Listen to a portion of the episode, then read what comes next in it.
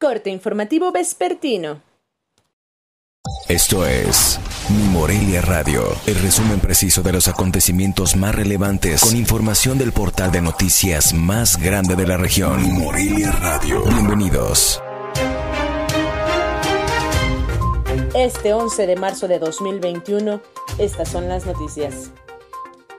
Roberto Pantojar Sola, delegado de Bienestar en el estado de Michoacán, informó que está contemplando que la próxima semana pueda comenzar con la aplicación de la vacuna contra COVID-19 en Morelia.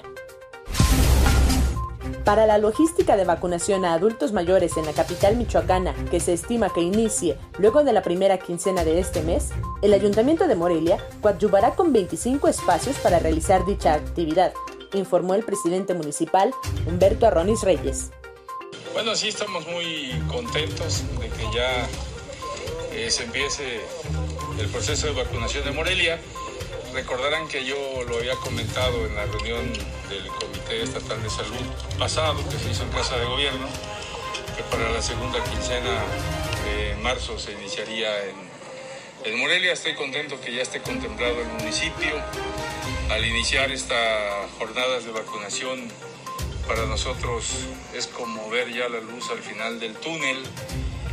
Tenemos 25 puntos establecidos, este, porque el gran problema de la vacuna es que si es en un solo lugar, se nos hacen fuertes hacinamientos, ahí los responsables de esto es Bienestar Federal. A nosotros hasta ahora nos han pedido eh, poner a disposición lugares, 25 lugares que ya hemos dispuesto. Las clínicas, el bicentenario, eh, el auditorio,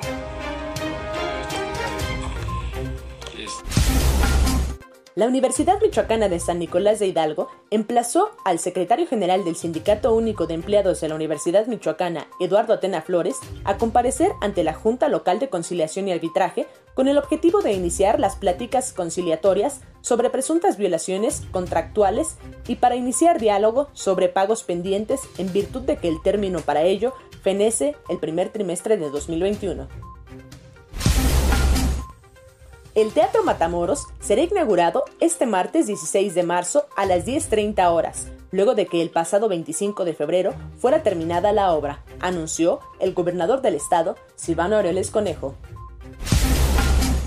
En Michoacán, en el último año se han otorgado más de 2.000 créditos para que mujeres que tienen empleo formal puedan adquirir su vivienda, expuso el delegado de Infonavit, Sergio Adem Argueta. El presidente municipal de Morelia llamó a la población a mantener cuidados sanitarios contra COVID-19, sobre todo en el periodo vacacional de Semana Santa, ya que, de no mantenerlos, se advierte una tercera oleada de contagios aún más intensa, similar a la que dejaron los festejos de fin de año. Porque aún y que tenemos una tendencia hacia la baja del, del virus, de la pandemia, pues este virus no tiene palabra de honor y va bajando y de repente se nos dispara. Estamos muy preocupados porque en estas eh, fiestas eh, familiares y de cercanía eh, familiar hemos tenido consecuencias graves como las de Navidad y Año Nuevo y esperamos que ahora en Semana Santa los ciudadanos, después de la experiencia triste que tuvimos del descuido de fin de año, ahora actuamos con mucha mayor responsabilidad. La pandemia de COVID-19 provocó un impacto económico en el zoológico de Morelia Benito Juárez, de aproximadamente 15 millones de pesos en 2020 y parte de este año, recursos que dejaron de percibir debido al cierre de sus puertas para evitar repunte de contagios, indicó la directora del parque, Eliud Cárdenas Gómez. Informó desde Morelia, Michoacán, Cintia Arroyo.